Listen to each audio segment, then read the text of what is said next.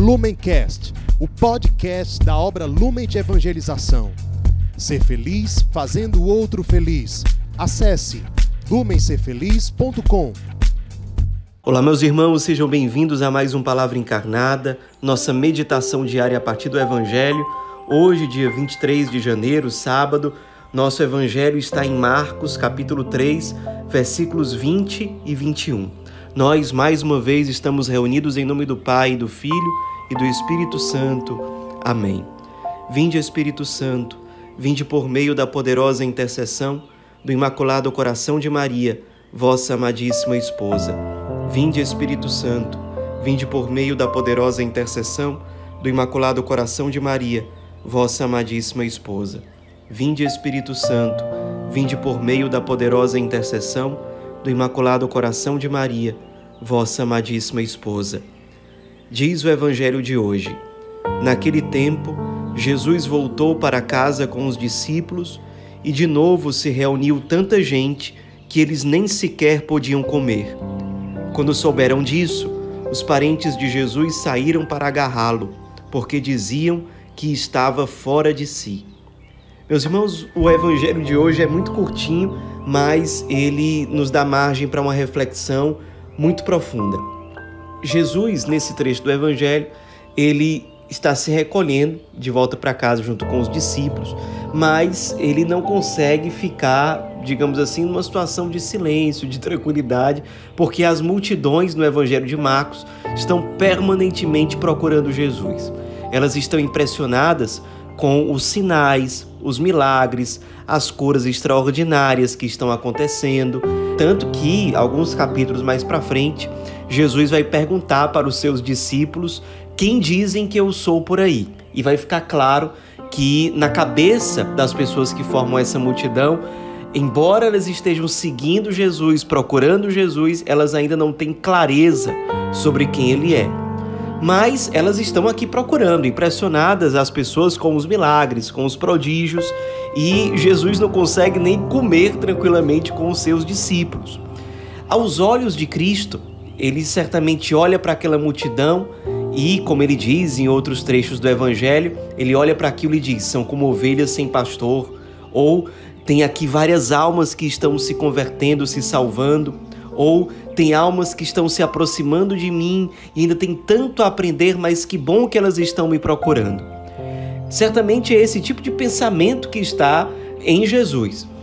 Porém, para quem vê de fora com um olhar mesquinho, pode interpretar aquilo que os parentes de Jesus interpretaram.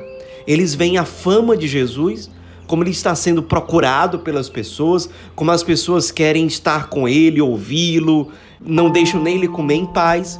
E certamente esses parentes começam a pensar: olha, mas ele é o nosso parente, ele é do nosso grupo. Nas entrelinhas é como se eles estivessem dizendo: mas ele é tão pequeno como nós que estamos aqui, ele não tem nada de extraordinário. E aí está evidenciada a inveja dos parentes de Jesus em relação a ele. A inveja faz esse movimento no ser humano é um movimento de manter o indivíduo preso na sua zona de conforto. Ele não quer se converter, ele não quer ressuscitar, ele não quer ser melhor.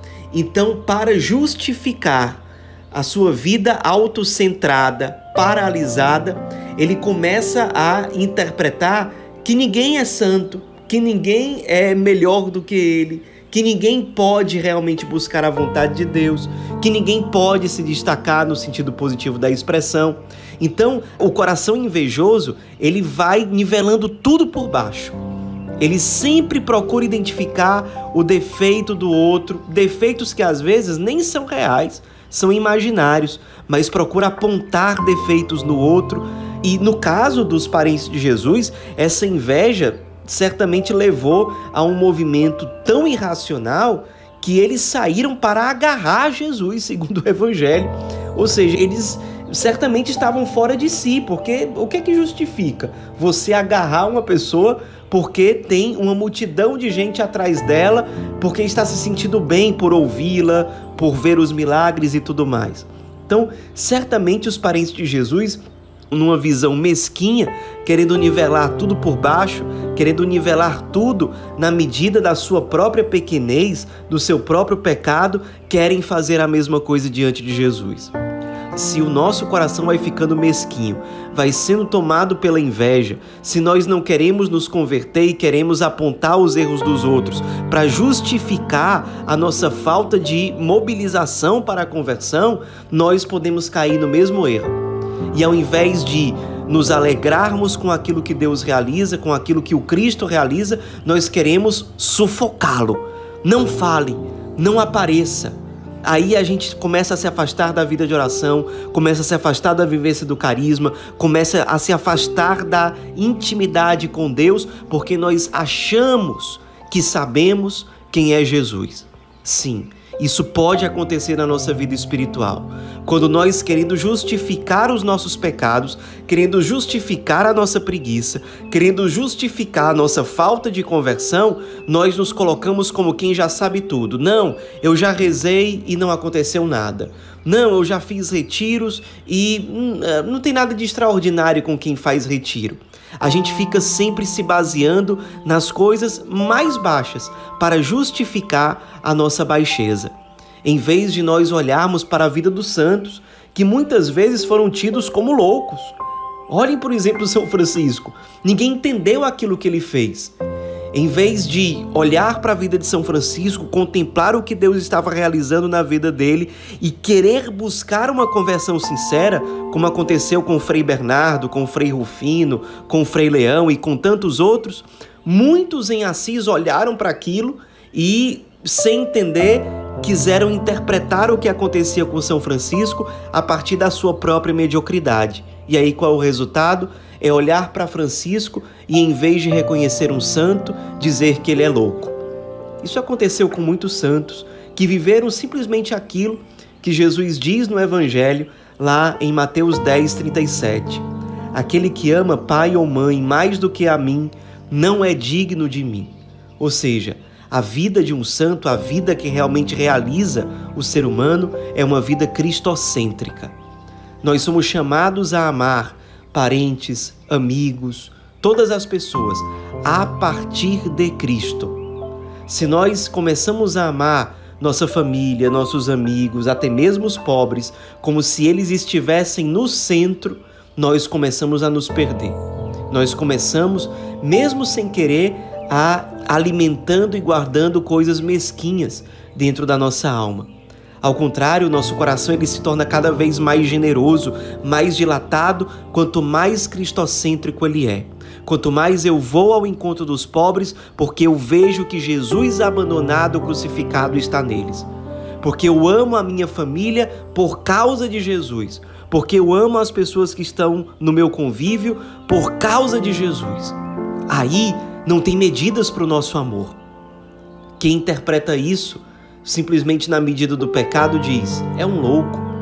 Quem interpreta isso à luz do Evangelho diz: é alguém que está se configurando ao Cristo, que ama e ama até o fim. Com quem nós estamos nos identificando mais? Com Cristo, disposto a amar, a se consumir pelas multidões e que é sinal da presença plena de Deus, por isso atrai?